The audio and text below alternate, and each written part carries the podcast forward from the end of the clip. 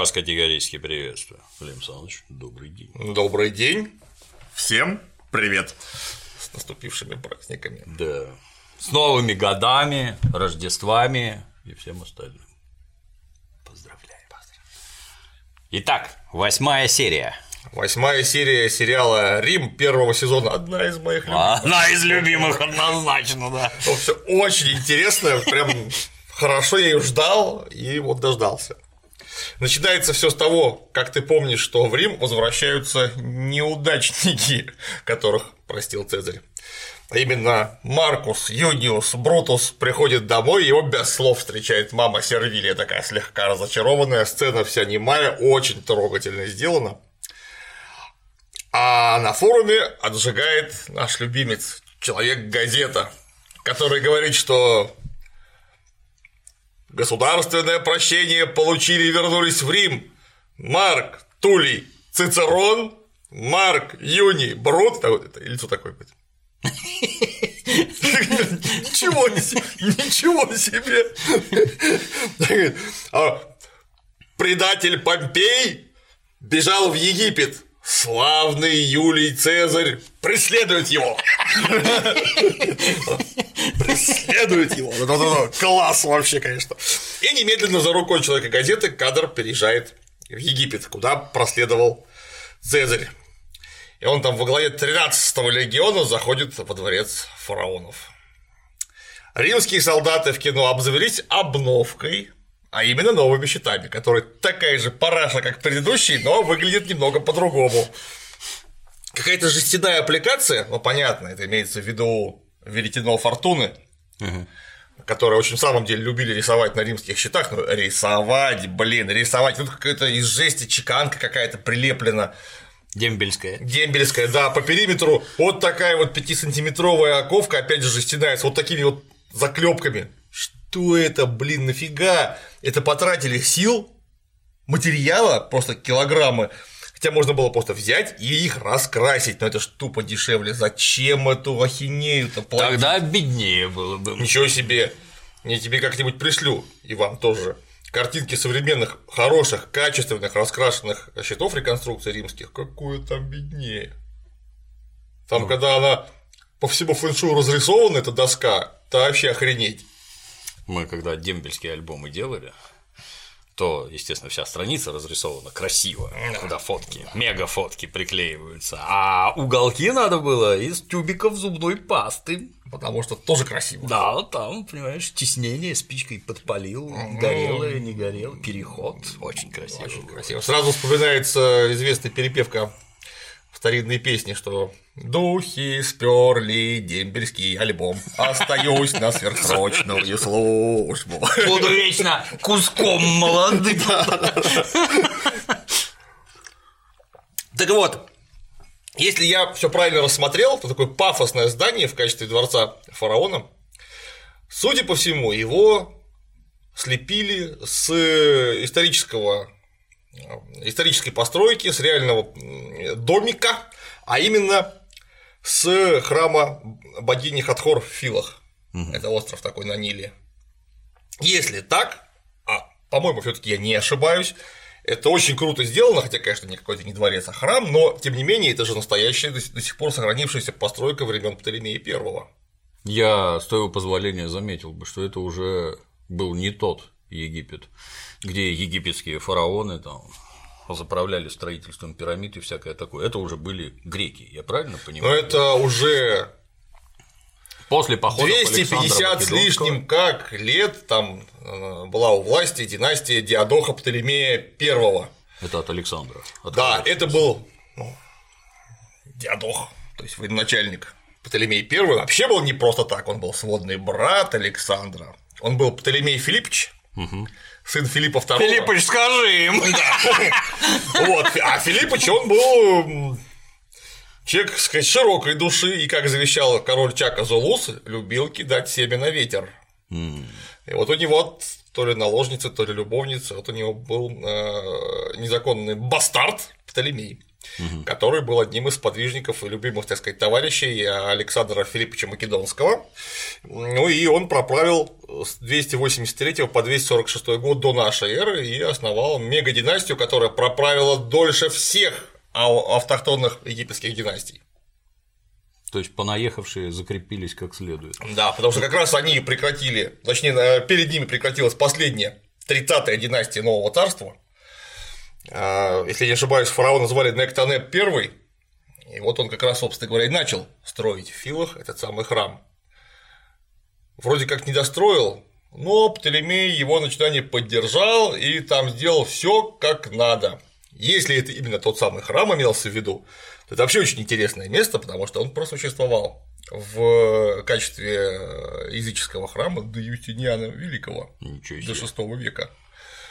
А потом его не сломали, потому что в это время это уже давным-давно был э, храм, посвященный Изиде, а Изида, понятное дело, в античности осуществлял, а, а, ассоциировалась с Афродитой. Угу. А к временам Юстиниана ее отличненько проассоциировали с Богоматерью. Прекрасно. Вот, ну и при Юстиниане, чтобы два раза не ходить, сделали там храм во имя Престой Богородицы, вот так. Чтобы два раза не вставать. Да, тем более построечка хорошая. Отлично. Вот. А вот они не догадались, да, если отклоняться там в сторону архитектуры, вот я ну, с детства, понятно, картинки разглядывал, потом заехал в этот самый Египет. Вот эти вот чудовищные колонны, все такое адски тяжелое, они так и не смогли додуматься там до всяких арок, кирпичей, бетона. Оно вот такое жуткое, потому что по-другому строить не умели. Ну, я думаю, Или чтобы что... подавлять. Я думаю, что уж чего-чего, а во время эллинистических этих Птолемеев они могли выписать самого замечательного архитектора из Греции. Это просто, видимо, уже была традиционная штука, к которой все привыкли. И вся вот так нравилась. Ну, очень круто, да. Не, ну выглядит, конечно, офигеть. Там такие мощные такие башни у него. Особенно стоят. если ты живешь в землянке в какой-нибудь. Да, из тростника и или, папируса. Или в избушке из говна и соломы. Периодически выглядываешь, а там такой. Вот. А вот это вот, вот опять-таки забегая немножко, вот они все одеты в какие-то странные достаточно. Они одеты очень странно. Одежды, это тоже дань, так сказать, что мы теперь местные. Ну, поэтому... там то, что в кино они одеты, они вообще одеты в костюмы, а, а, там, видимо, покорение Марса, что-то такое. Вот. То есть это никакого отношения вообще не имеет к истории, что чё, во что они просто все наряжены. Это пес. Если римляне, они, ну, по крайней мере, неправильно одеты, ну, по крайней мере, понятно, что имелось в виду. Тут, тут что-то какие-то арабско-берберско-туарекско-античные мотивы. Ну, экзотично. Все очень экзотично. экзотично. Да, но они, кстати говоря, Птолемеи, они когда поселились в Египте, они помнили отлично, что они греки. Вот предпоследний Птолемей вообще звал себя молодой Дионис. Молодец. Вот. Птолемей 12 а Лев-то он звал себя Несус Дионис, то есть молодой Дионис. Вот. Но при этом они немедленно встроились в местную культуру, потому что там культура-то была караул какого размера. И чтобы управлять местным населением, а самое главное местной аристократией, нужно было как-то с ней быть на одной волне. Ну их же всех не перережешь. То есть, конечно, можно, а дальше-то что будет? Кто заметит? Да. И они немедленно восприняли э, египетскую культуру супер древнюю. Им очень нравилось зваться сынами Ра. Mm. Ну это же как, как здорово. И вот как раз во дворце Цезарь встречает боссов всея Египта. Их прямо так показывают. Одна рожа, вторая, третья. Это вот как раз вполне э, исторические, историч... персонажи. исторические персонажи. Это Евнух Потин, Теодат или Феодат Хиосский. Ну, Евнух Потин это лысый, Феодат ходит в какой-то очень странной этой самой египетской прическе системы парик, и главнокомандующий Ахилл египтянин, тоже историческое лицо, которое не очень понятно, откуда вообще происходит. Учитывая, что он Ахилл, он мог быть грек, угу. но он мог быть вот как раз этот эллинистический местный грек, но это, опять же, не факт, потому что он мог быть наемник ловкий. Но он от них очень сильно там в кино отличается очень сильно от этих сволочей. Опидоревших. Да, ну и тут же еще сцена супер сделана, потому что этот лысый Евнух Патин говорит, что узрите Птолемея, сына Ра, божественного рождения и прочий пафос. Ну и тут же камера так поднимается вверх, на троне сидит мелкий жарабас, болтает ножками такой-то. Как вы, как вы достали. Ходят и ходят, ходят и ходят. отлично. Это Птолемей, имеется в виду Птолемей XIII, сын Птолемей Птолемеич. Вот, Незатейливо. Птолемей Птолемеич XIII, сын Птолемея XII Авлета. Зашел на трон после смерти папы в 51 году до нашей эры. Это у нас сейчас должен быть в кино то ли 48 то ли уже и 47 год. Там не очень понятно. То есть ему лет было около 13. Там, конечно, пацана показали лет 9. Он был сильно старше к тому времени. Вот. И судя по тому, что он там отчебучивал сам, он уже был не этот малолетний дурачок. Это был молодой, но ранний. К сожалению, карьера у него оборвалась трагически, потому что много выделывался. А у Птолемея был преизрядно детей, у Авлета, у 12-го Птолемея. У него, соответственно, было два сынка и две дочки, одна из которых была старшенькая Клеопатра седьмая. Клёпа? Клёпа, да. Кле- И как раз во время восхождения, да, и, собственно, два старших ребенка, то есть дочка и сынок, были назначены соправителями. А они блюли древнеегипетские традиции, что фараон должен трахать родную сестру, Просто чтобы все в дом. фараон еще не мог трахать родную сестру в силу того, что маленький. А сестру уже можно было трахать, потому Не, что Дети-то у него от кого были? От сестры, не от сестры. У, у Птолемея Авлета я не помню. от кого были дети. А вот тут их назначили соправителями, но с другой стороны, что они же были в первую очередь супругами ритуальными. То есть у них брак заключался на небе, вот они как бы как э, бог с богиней вместе проживают, а дети у них могли быть от кого-то другого. И в первую очередь, конечно, у фараона, потому что он, он мужчина, он главнее. Вот. Но Клеопатра седьмая, его, собственно, родная сестра, была его соправительницей, но ей в момент 51 года что-то было около 17 лет. Вот. А когда в 51 году помер Птолемей XII, Птолемею XIII было 9 лет, то есть он ну, никак не мог еще ничего с ней оформить. Вот. Но уже был назначен ей супругом, конечно же, э, ритуальным. И вот с Птолемеем-то в 12 Авлетом там связана масса интересного, потому что он попал к римлянам со всеми потрохами практически, потому что э, в это время в Египте было крайне неспокойно, его постоянно пытались свергнуть. Он э, сбежал сначала на Кипр, а в это время римляне Кипр взяли и аннексировали. Прекратив местную киприотскую самую династию царскую, Привели к миру или как это? ну, э, Принудили. Да, причем самое, что интересное, вот эти вот адские совершенно колонизаторы, оптиматы, которые вот все эти катоны, все эти и так далее, это которые, люди, которые вообще должны были, и обычно-то проповедовали экспансию, они говорили, что нельзя Кипр трогать, потому что у них там древняя династия, а вот охреневшие плебеи, А что это их не чё это- трогает? чё это- а почему их, собственно, не трогали? Они Что, особенные, что ли? Ну и, короче говоря, это Кипр они аннексировали. И это, этому Птолемею Авлету вышло боком, потому что когда об этом узнали а, в Египте, ему было бы лучше не возвращаться. Но он вернулся, и ему помог вернуться, собственно, никто иной, как Гней Помпей Великий. Собственно, поэтому потом-то он в этот Египет постоянно и бегал, просто потому что ему там были пожизненно должны. И, кстати говоря, когда его сынок старший Гней Помпей младший, вот, он когда приехал к египтянам в начале гражданской войны истребовал у них денег и флот, ему дали 50 кораблей, 50 трирем и денег от- отсыпали. Собственно говоря, при помощи этих трирем он очень долго господствовал на море и угнетал всячески флот Юлия Цезаря. Вот. А когда приехал папа в неудачное время, его там прирезали, как мы помним. Да. Ой, но так как э, Птолемей-то помер в результате 12 а дети-то все малолетние, ну, понятное дело, там тут же вела вверх придворная клика, а именно этот самый Евнух. Патин, Теодат Хиоский и военачальник Ахилл Египтянин, вот которых нам всех ярко, портретно, немедленно и показали. Да, тут же надо сказать, что охреневший кастрат, этот Патин, представляет э, царя каким-то нереально сокращенным именем. Потому что, ну, понятно, что когда ты постоянно общаешься с человеком, невозможно его так звать. Но официальная титулатура фараонов со времен еще Среднего Царства состояла аж из пяти имен. Так, так. Из пяти это имя первое, имя Гора, имя Непти, то есть это имя, э, которое э, осущ... Э, олицетворяло владение всем Египтом, всеми двумя Египтами. Значит, это и золотое имя, тронное имя, и только потом личное имя, к которому добавлялись необходимые эпитеты. Вот, например, Несус Дионис – это вот эпитет, типичный совершенно.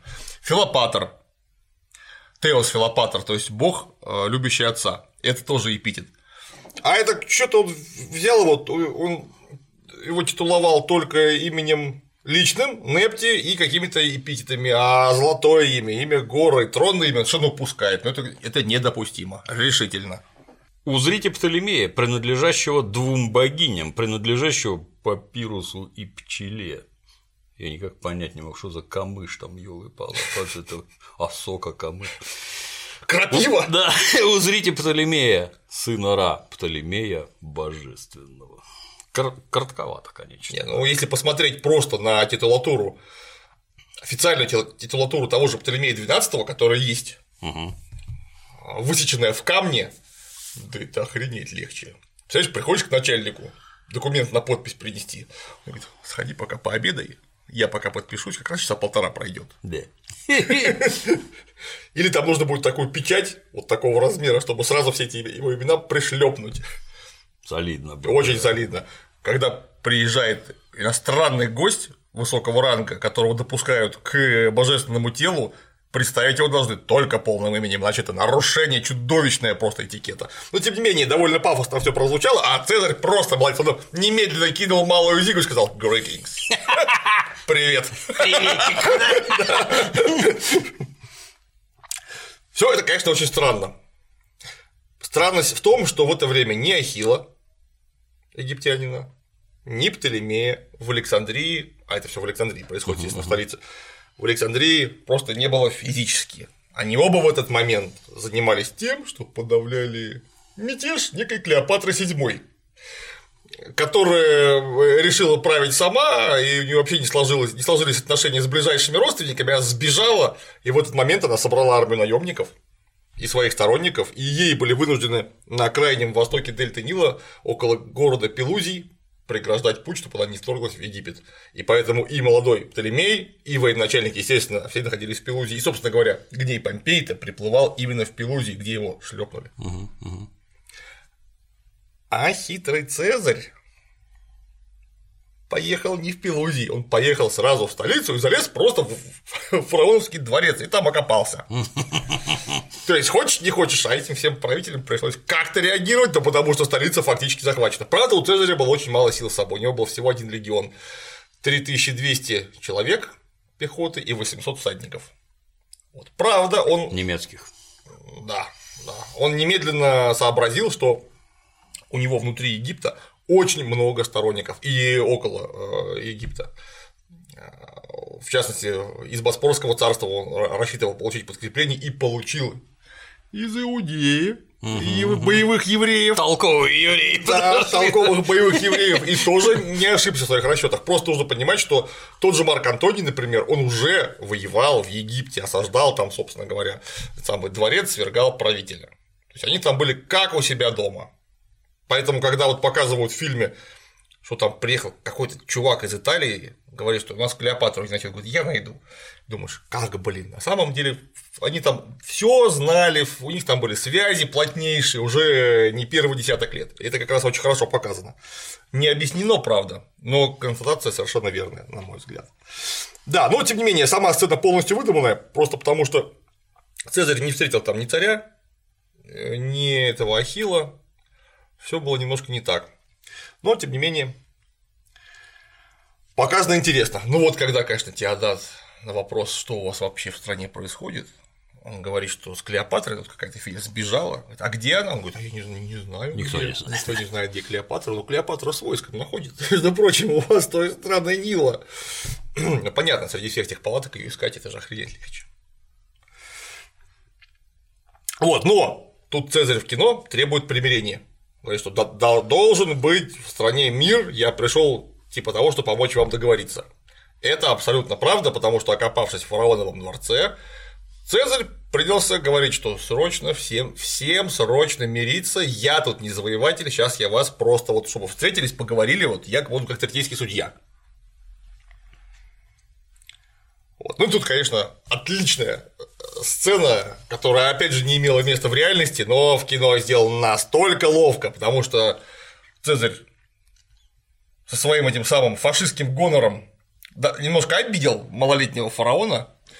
Он начал говорить, что мне не нравятся его манеры, и тут ему воспитатель Теодат Хиоский сказал, помнишь, что я тебе рассказывал, будь хитрым, как лиса, давай сейчас мы сделаем подарок. Вот приходит Евнух размером, наверное, с шестерых цезарей и приносит ему голову гнея Помпея Великого в красивой урночке. Для подачи, да. Да.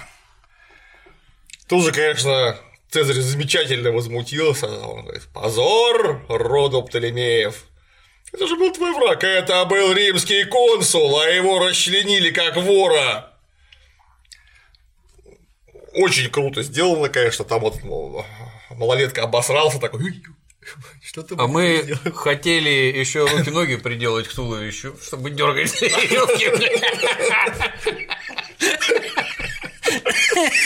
Такая детская непосредственность. Рассказал. Где останки? Все остальное мы похоронили, э, кремировали согласно ритуалу, очень пышно. Испугались. В это время Цезарь отправляет Антония в Рим. Кто убил? А, ну, он потребовал выдачи, естественно, да. Потребовал немедленно выдать к завтрашнему дню, чтобы был немедленно убийца. Вот. А потом отправил Антония в Рим, чтобы он там следил за порядком. Это, конечно, все ерунда. Он там, у него было кому следить за порядком без Антония. Цезарь был очень расчетливый прошаренный политик, он бы не поперся в Египет, если бы у него там было, как у нас у Владимира Владимировича Путина, все в ручном режиме. Вот уехал в Египет и все, сейчас все развалится. Нет, это было недопустимо. Он, собственно говоря, и поехал-то сам лично в Египет, потому что было важнейшее а, место, откуда поступало далеко не весь хлеб, но много хлеба поступало именно из Египта. Еще со времен бронзового века он там был житница, угу, житница всея Средиземноморья. А за себя он, конечно, оставил целую банду толковых людей, ну, которых тут в фильме просто целиком всех олицетворяет один Джеймс Пюрфой угу, угу. в роли Марка Антония. Наступает следующий день, Цезарь прям одетый так по-военному опять ведет себя непреклонно, требует уплаты долгов, тут же из-под левого локтя плоско говорит, что ну, согласно закону, так как ваш предшественник Птолемей 12 наделал на 19, что ли, тысяч драхм долгов, то теперь… Тысяч тысяч. Да, то У теперь… Них миллионов не ну, было. Да, да, тысяч тысяч, да. После этого, а после его смерти, таким образом, его долги по праву наследования переходят вам и должны находиться в пользовании римского консула. Кстати, вот он. Тогда этот Евнух Патин говорит, ну это же римский закон. И Цезарь абсолютно с непонимающим глазом, какой-то еще есть закон. Какой еще язык? Ты женоподобная тварь. Поставил на место. Да, ну так он там еще и малолетку поставил на место, потому что он сказал, что вы вассалы э, Рима. Я вассал, я не вассал. Сел на место! Сидеть! Тут аж прямо попятился и сел так это креслица. Ой, Ой. Вот, но на самом деле там все было как обычно в истории бывает все гораздо сложнее и длиннее, потому что Цезарь, как представитель Рима, потребовал у всех состязующихся сторон угу. распустить армии и подчиниться его суду, апеллируя к завещанию Птолемея XII, который просил римский народ позаботиться о его потомках. Цезарь сказал, что это как раз я, приехал заботиться. Ваш папа просил, я приехал. Вот я. И вот мы здесь. А вот мы здесь, да, да, да. И Евнух этот Патин поехал в Пелузий, вернулся с царем, но армию не распустил. Это потом им всем аукнулось. А вот перед Клеопатрой это встала сложнейшая задача, потому что ей нужно было срочно оказаться во дворце в Александрии, потому что там Цезарь собирается разруливать политику. Но ей мимо армии не проехать. И кроме того, естественно, э, был серьезнейший шанс, что ее шлепнут по дороге. Потому что она там была фигура для многих совершенно лишняя. Ну и вот тут-то кино Клеопатра, она просто непонятно где находится, вообще непонятно где, но почему-то при этом все знают где. Путешествует в гигантском паланкине на 40-негровой тяге. Естественно, негодяи, эти самые, клика придворная собирается Клеопатру убить. Сразу надо было мочить. Когда она оказалась у нас в руках. А Цезарь говорит, что я ее найду. Они испугались, что он найдет, и послали убить трех мега-негров. Мальчик отличный, она же запрятана, этот способный, он найдет. И тут же выдвигаются лучшие люди древнего Рима. Варен, Варен и Титпула. Да. Там, как обычно, Пула мочит гадкие анти антиклерикальные всякие фразочки, типа того, что. Варен сначала извиняется, что типа хочешь что-то сказать, да, вот что-то я неправильно с Помпеем сделал. У Варена все время прозрение. Что он сделал не так? Ну, а, да, Дид Пула говорит, что что это типа того, что за мерзкое место, почему так жарко и пыльно. Солнце жарит, как хер вулкана. Я еще не смотрел в переводе, поэтому Там прекрасно. А Варен посматривает на портретик в розыске. Что это за портретик? Это похоронные портреты, которые клали в могилу, известные обильные из фаюмского оазиса. Это как разделочные доски с ручкой, да, такие да. в мумию запихивали, да, да, нарисованные. Да. Всем рекомендую залезть в интернет и немедленно посмотреть фаюмские портреты. Откроется многое, как рисовать умели и вообще на что это похоже. Да, и там прям вот на тебя смотрят люди там через 2000 лет, очень круто, потому что портреты это именно вот портреты безо всяких яких там с полутонами, с тенями, со всеми соблюдениями а, человеческой анатомии головы. Очень крутые портреты, вообще нереально крутые. Я вот. подозреваю, что они рисовать-то умели не хуже Леонардов, по всей видимости. Ну, но как-то, к сожалению, до нас не дошло. Как-то оно, конечно, видимо, немножко не так, как Леонарды, но у них, конечно, изобразительное искусство в эллинистическом обществе стояло на очень высокой ступени, просто исключительно. Ну вот, и да, в розыске. Да, да. Такой цветной все. Очень здорово. Ну вот, в это время, естественно, Титпул говорит гадости про местных богов, что типа, потому что как можно, было, как можно было в здравом уме создать такую страну? Говорит, Варенов говорит, не смей оскорблять местных богов, которые были могущественными, когда наших типа потому что даже не было. Говорит, ну теперь они как что-то. И что теперь, да? Что-то теперь они поидержались, поистратились. Теперь Пола не испугается никакого придурка с пёсей головой или что-то в этом роде. Мимо проезжают три негра, Варен незамедлительно идет там по следу, и тут-то нам показывают клепу, которая лежит в своем мега-паланкине с 40-негровой тягой в дребезге, обдолбанной наркотиками. А своей рабыне говорит, сейчас день или ночь? Проснись, да. Сейчас день или ночь? Дай мне по лицу. Кто здесь? Да, тут, конечно, немедленно приезжают убийцы, которые очень благородно отправляют слугу сообщить царице, что сейчас ее будут, будут резать. Да, готовьтесь к путешествию в загробную жизнь. Когда? А прямо сейчас. Сейчас. Ну, и она как-то даже не возмутилась. Ну, что ж делать-то, все египтяне в этом отношении, а особенно, конечно, аристократия, они все были жрецами задурены настолько, что у них этот момент перехода в другое состояние не воспринимался как что-то ненормальное. Ну, зарежут, зарежут, что теперь делать. Ну, тут, естественно, приезжают в арены пула, которые… Незаметно, за стенкой да, шатра. Да, которые в этот момент убирают двух других негров, тут Пула врывается. Шатер заходит тип Пула, да? Шатер, да, и страшно зарезает еще одного последнего убийца негра. Ну, драка была не очень, прямо ну, драка, драка. Но финал драки, когда, когда он, он тыкал ножом. 50 раз тыкнул ножом, а смотрит охреневшая Клеопатра, так, так поднимай губы. Здрасте, дамы, блин. Супер вообще. Вот в это время гнусный евнух Падин и Теодат Хиосский наускивают военачальника Ахилла, чтобы он, ну, в конце концов, напал уже на Цезаря. А пока, чтобы его занять, ловко, супер ловко сливают ему этого самого Центуриона Септимия, который зарезал Помпея. Говорит, послушай, а, Ахилл, можно одолжить у тебя Септимия для одного поручения? Ну и вот ты не мог бы отнести Цезарю письмишко? Говорит, конечно, не вопрос. Приходит к Цезарю, и очень плоско читает, говорит, там э, светлейший фараон и так далее, преславному воителю и так далее, тот, кто принес это письмо, является убийцей Помпея. И так, так, так, оп. И следующий, конечно, кадр, когда на специальный крюк в стене вешают уже голову. Так, опа, легионеры. Финал закономерный. Да, слили как чай, как, как просто как сдали как стеклотару. Отлично. Вот так отлично. Свежеспасенная Калёпа в этот момент едет на мегапланкине в Александрию и непрерывно упарывается наркотиками.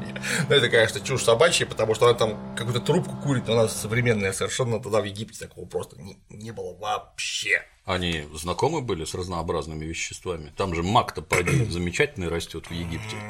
Ну, мы не знаем ничего про то, как они их употребляли. Как-то, видимо, употребляли.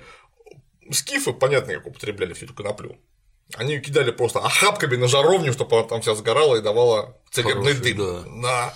да. Не то, что там какой-то косячок. Жалкие напасы, да? Да, нет, там всем залезть в шатер, там пару килограмм кинуть на решетку горячую и не дышаться. Вот так. Эти решетки вон в Эрмитаже, кстати, есть, можете посмотреть. Жаровня. Надо же. Ну, а известно ну, вообще, как они там опий упод... гнали, употребляли? Нет, нет, ничего этого непонятно. Не, да. Ну, видимо, что-то такое у них было, но это мы ничего просто не знаем. Там-то, судя по ее состоянию, явно не коноплю, а надул. Не коноплю, не коноплю. Были сигналы. Не чай он там пьет. Кстати, а чай? Ну, нет, это, конечно, этого всего быть не могло. Это просто сделали. Ну и сама трубка отсутствовала как Вообще, класс. в принципе, ее не было. Так, ну Клёпа решает показать железную силу воли, трубку Ее троллит непрерывно ее это карлица рабыня, которая говорит, что вы замечательно научились бить своих рабов, но не можете отказаться от трубки. Я называю это ничтожеством. Ничтожеством! Мерзкая карлица. Без воли, без воли. Немедленно все выкинуть. Немедленно. Бросай в окно. Все. Точно. Точно.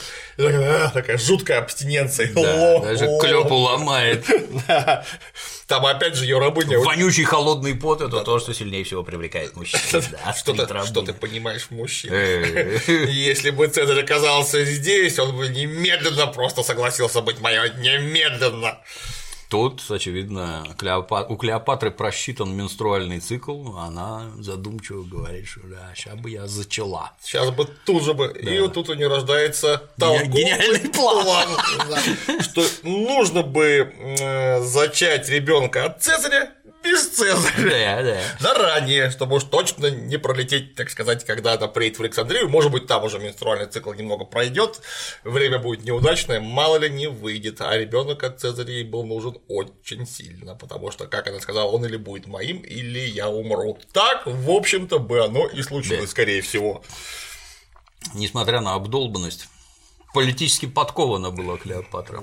Да, в это время Пула говорит Варену, что египтяшка со славным предком да, его да, хочет, на что, конечно, Варен ставит его на место. Говорит, Ты обалдел. Это принцесса древнего рода, тронешь ее хоть пальцем и умрешь. Я не дурак. Нет, я не Но дурак. она меня хочет. Ну, я, я просто говорю, что она меня хочет. Мне просто поляшком текло, бля. Ну и тут, конечно, когда на привале Клёпа родила толковый план, Сидят, значит, самые два в аренной пула, выходит э, карлица работник, говорит, так, ты пойдем со мной, заводит сначала в арену, говорит, немедленно возляг, э, возляж, возляг, с моей госпожой, говорит, там, ты неправильно говоришь, возляг, это так говорят от того, что получается дети говорят, да, именно об этом мы говорим. Мы говорим, да. Вот. А дальше э, Варен отлично просто отверг Сначала он отлично на нее напрыгнул, напрыгнул, не в силах удержаться, но мозг у Варена работает, все равно понятие блюдет четко. Он потом мог бы, как Бунша, говорить «Меня царицы соблазняли, но я не поддался!» В известном фильме Иван Васильевич меняет профессию. Потом он мог бы же день обе спокойно выдвигать, что «Меня царицы соблазняли, но я не поддался!» А потом он выбегает из Ларен паланкина. Кремень, он сразу Да. сказал, чуть, чуть вообще за распоряжение, я римский гражданин, так только с рабами вообще разговариваю, я вам не раб. Со всем уважением. А римский гражданин отставить. Со всем уважением. Ну там, конечно, Клеопатра взвилась замечательно, что This insect насекомое. Ловко она его ногой. По-всякому. Вот. Ну, а, конечно, когда прислали Пула такой, «Ой, господи, это же одно там, Легионер Титула для исполнения служебных обязанностей прибыл. Поза. Красавец. И уже там. Да, давай, с размаху. Мне очень понравилось, как эти самые рабы-носильщики помогали воплями. Типа, давай, давай, давай, давай. Класс. Ну и только там это Варен в палатке лежит такой, суки, суки. Эти завывания. В общем, Варен не осилил, Пула осилил. Клеопатре тогда было 22 года. Или 21, что-то Тоже типа один того. из лучших кадров, когда Пула пришел в палатку, лег, Ничего не хочу. даже слушать. А что не так-то? Молодцы. Да. Вот такие антиисторичные выходки. Собственно, и делают весь сериал. Молодцы. Так ловко. Там, когда ее привезли завернуты в какой-то чехол, уже, собственно, в Александрии, куда они пробираются тайно, чтобы в городе, чтобы не шлепнули, это правильно совершенно. На самом деле, ее из. Так как это же находится на Ниле. Ее, ее сторонник сицилиец некий на лодочке, без шума, без пыли, Дон. Пере- перевез куда надо, но вот именно завернутый в одеяло. Без всякой этой спецоперации. Вот, когда она выбирается из одеяла, такая отряхивается, вдруг как будто внезапно Отлично, видит это- такая, Кто? Десятка. Нет, а, ой, очень, очень круто. Это, а, этого всего вообще не было, но сделано э, безумно здорово. Кстати, ее, конечно, этой какой-то бешеной проституткой показали совершенно, ну, это против исторической правды. Что там главное говорит, что моя госпожа искусная любовница? Да, блин, с какого места там будет иску- искусная кем любовница? она тренировалась? С кем она тренировалась? У нее эта девственность, она дороже половины Египта стоит. Это же царский двор, там ты хуже, чем в деревне, постоянно находишься под сотней внимательных глаз, там шансов на личную жизнь нет вообще никаких, пока ты замуж не выскочишь. Вот все, никаких, потому что ей ему 20, там 1-22 года было. Это вам не Матильда, да? Конечно, там 21-22 года, она в это время, я почти уверен, что у нее она была э, девочкой и ни разу мужчины близко не видела. Какая там нафиг искусственная любовница. Вот, тем более упоротая постоянно. Вот, ну тут, конечно, как только э, заприметила, что Цезарь на нее положил глаз, немедленно переоделась в красивое и пошла всем угрожать немедленно. То есть Патину, Евнуху, Феодату, Теодату Хиосскому и своему соправителю, мужу, Так да. называемому, да. Смешно, а? смотришься на папином троне, муженек. Ну и там, конечно, она тоже отлично совершенно разобралась с этими самыми в кино. С Патином и с Теодатом. Оно не смеет со мной разговаривать, оно должно умереть. Это был не я, это, это он меня Молодец. подбивал. Молодец, впрудил сразу. Ну, короче, обоих.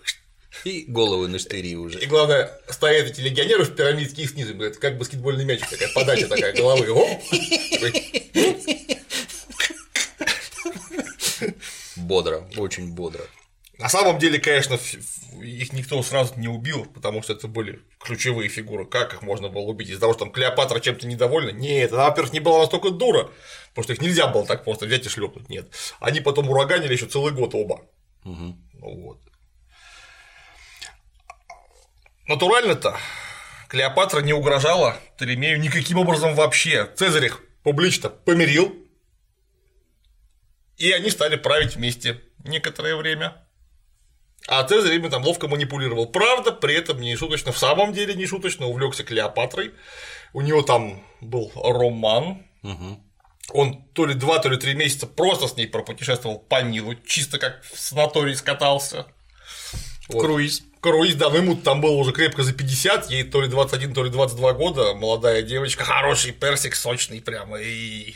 Ну, с такой-то на многое можно быть способным. Да, да. Судя по портретам и скульптурной голове, которая вроде бы принадлежит ей, девочка была ничего себе. Правда, вообще ни в одном месте не похожа на эту самую английскую актрису, чернявенькую, которую поставили на роль в фильме. Ну, ее, я так думаю, что ее специально такую коротко стриженную, обдолбанную, ну, выглядит атас. Настолько неожиданно. Очень.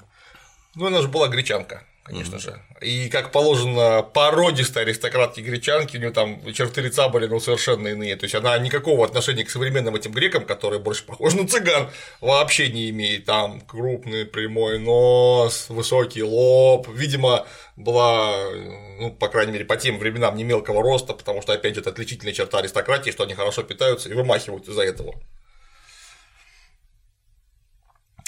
Вот. Но, тем не менее, дальше по фильму Цезарь сожительствует с Клёпой всячески. Uh-huh, uh-huh. А через флешбеки в Риме Сервилия сожительствует с Октавией.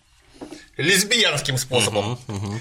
А беспокойные, склонные к Майдану жители Александрии учиняют, собственно, Майдан. Угу. Принимают забрасывать дворец камнями. Это, это, в общем-то, на самом деле, может быть, было не совсем так, но нам источники хором сообщают, что местные эти жители столицы были крайне недовольны, тем более, что им мутил воду спидорасившийся Евнух этот Патин. Опидоревший. Опидоревший, да. Опидоревший Патин.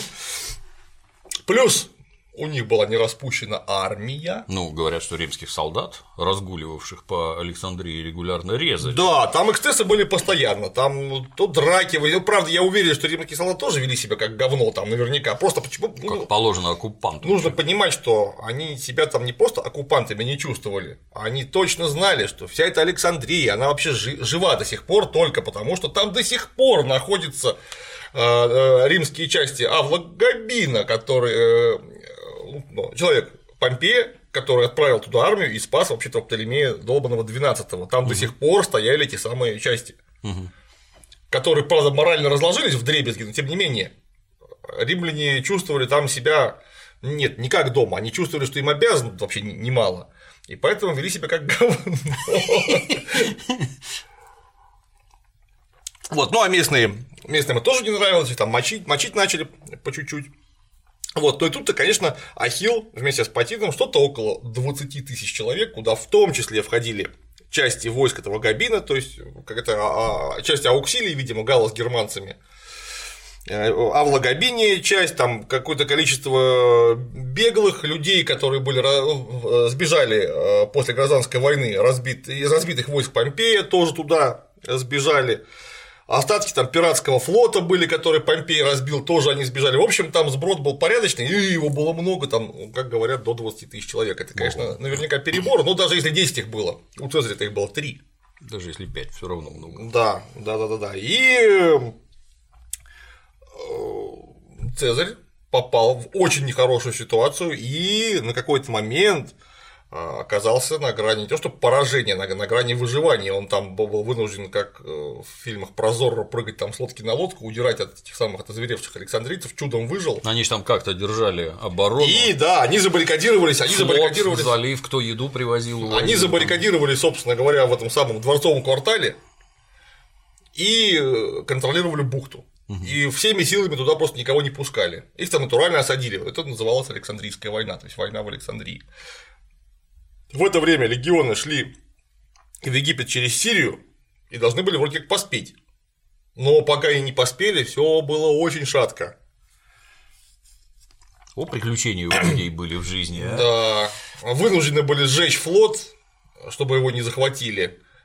Тогда родилась легенда, что Александрийская библиотека сгорела. Хотя на самом... Нет, тогда на самом деле там сгорели эти самые зернохранилища и архивы, mm. которые были там. Ну, видимо, нет. Тогда она, она, видимо, сильно позже сгорела, Александрийская библиотека.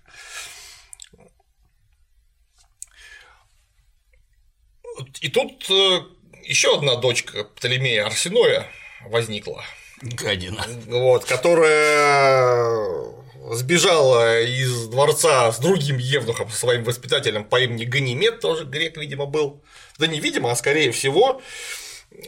И вот тут-то как раз у всех этих египетских повстанцев начались разногласия, кто будет рулить. Птолемей 13 или Арсеноя, потому что у них у каждого, у каждого, у, у каждой стороны были свои поддерживающие лица, которым хотелось оказаться при власти, когда все победят. Угу. Собственно, Арсеноя замочила этого Ахилла египтянина по ее приказу его казнили, а Цезарь в это время казнил Патина Евнуха. Вот именно тогда. Все это продолжалось очень э, не быстро, это год почти продолжалось, там, с 48 по 47 год. На какой-то момент водопровод обрубили, который поставлял воду в царский квартал, там пришлось рыть колодцы, ну, в общем, там была осада та еще. А, ну, в конце концов, при, пришли подкрепления от Митридата Пергамского из Боспорского царства и 3000 евреев. Толковых. Толковых евреев, да. Собственно, Митридат э, взял штурмом Пелусий, вот тот самый Пелузий, потом по восточному рукаву Нила переправился в Мемфис, и потом оттуда в Александрию перешел, э, деблокировал Цезаря, соединился с его силами, и они просто утопили в крови и самый сброд, который возглавлял, там уже непонятно кто, собственно, возглавлял. Майдан что, пострадал, да. да. За что стояли? За что прыгали, да. непонятно. Вот, собственно, тогда-то, видимо, погиб Птолемей XIII, потому что в фильме-то он просто в конце серии почему-то оказался в реке. Непонятно как. Под водой, да. да. На самом деле он во время отступления. Среди камыша. Да. Пчелы там, правда, не летали, но не летали. конец бесславный. Да, он э, с отступающими частями попрыгал на лодочке, видимо, в лодочке оказалось слишком много людей, но просто перевернулся и утонул, то есть он пропал. Mm. Потом, естественно, появились претенденты на личность того самого Птолемея 13 Уже Птолемей. Ну, там к тому времени уже правил Ан- Антоний и Клеопатра, и Клеопатра говорит, да ладно, мочите всех, в общем, там ни один не выжил. Так, да. Вот, на всякий случай. А на тот момент у нее про запас оставался еще один брат, Птолемей XIV, и она стала с ним соправителем, с младшим братом. Угу. Там этих Птолемей, у Птолемея XII было все в порядке с детьми. Там в Бразилии этих педров. Птолемеев, ну, собственно, да, на этом династия Птолемеев, в общем-то, заканчивается, потому что Клеопатра VII была последней Птолемеей, ну, если не считать, конечно, ее сына от Цезаря Птолемея Цезариона. Вот. В это время в Риме прямо в здании Сената, какого-то, опять же, непонятно Сената, но тем не менее, вот, вот там, где у них все происходит, все заседания, в пустующем помещении Марк Тулей Цицерон склоняет Брута к продолжению противоправных действий. Говорит, слушай, говорит, ну там у Катона, между прочим, еще армия, нужно с ними связаться, может, что-нибудь получится, в конце концов, толкового. И тут появляется Марк Антоний, говорит, о, дружище Цицерон! Кого я вижу? Только что про тебя думал, знаешь, бывает так идешь, говорит, по форуму, думаешь о какой-нибудь бабенке, а тут раз он тебе навстречу, вот она и Волосы до жопы. А тут ты. Говорит, я пришел вам сказать замечательную, замечательную новость. Вот. Ну и тут же как-то забыл про новость, принялся угрожать немедленно Цицерону, говорит, что если я еще раз услышу, что как твое имя склоняют рядом с, со слухами обязательств, я тебя обе руки отрублю и да, приколочу. пухлые ручонки. Да, да. И приколочу к дверям Сената. Дверям. Это распространено было, нет? Или это угроза? Нет, это, судя по всему, для, для кида для зверства. Ага. Для зверства. Мне очень понравилось, как там рядом сидит так Брут безучастно такой, типа, не при делах. Нет, это был не я. Нет, тут просто вот, вот так. Вот. Ну, когда уходит Антонио, говорит, а, что за новость такая? А, говорит. Хорошая тоже. Хорошая новость в том, что Цезарь утопил в крови войска египтян. Что, говорит, за гениальный чувак? Гениальный, да. Да. Вот на этом, собственно, замечательная Финальная... серия почти заканчивается, потому что самая финальная сцена, лучшая за всю серию, она сделала, я считаю, просто ее, она и так прекрасна. Например, вот половина великолепия вот в этом финальной сцене, когда Цезарь выносит из фараонского дворца ребенка явно совершенно мужского пола. И выстроенные легионы начинают там бить в щиты, кричать «Ави Цезарь! Ави Цезарь! Ави Цезарь!» Вот, и там Тит Пула тоже такой-то стоит это в полурастегнутом шлеме, так это, Ну, Пула-то орёт, ура, ура, Варен сбоку. Тут на него посмотрел Варен, и он такой, ура, ура, ура, ура, ура, я, я, ура, просто ура. Скромнее кричать скромнее уже радоваться. Ура, ура, ура. Пятерка вообще. Каждому надо было по ящику Оскаров дать, только за эту сцену. Там все отлично просто. А как-то, что как там они Харями-то своими торгуют непрерывно всю серию. Когда привели в мегапланкин на 40-негровой тяге вместо Варена Пола, там вот карлица смотрит на Клеопатру так. Неплохо. Супер вообще. Вот так вот у нас закончилась восьмая серия. Это, повторяюсь, одна из моих любимых. Режиссер гениален, актеры выше всяких похвал. И даже отсутствие историчности строго на пользу. Вот как кино-то снимать надо. Не, ну с другой стороны, они-то, конечно, с отсутствием историчности, но они рэперные точки соблюли главные все. То есть, ну ладно, приволокли ее не Титпул, а какой-то сицилийский мафиоза, вот. Без разницы. Ну какая разница, что его приволокли же, приволокли приключения. Просто вводить еще какого-то сицилийского мафиоза во всю эту историю. Ну это же просто безумие. Было бы смешно. Кино, к сожалению, оно не позволяет бесконечно раздувать количество персонажей, просто люди запутаются. Тем более непонятно, нафиг этот сицилиец, когда есть уже хорошие, проверенные, проверенные специалисты парни, по спасению. Под крышей богов. Да, да, да. Это про них же кино, в конце концов.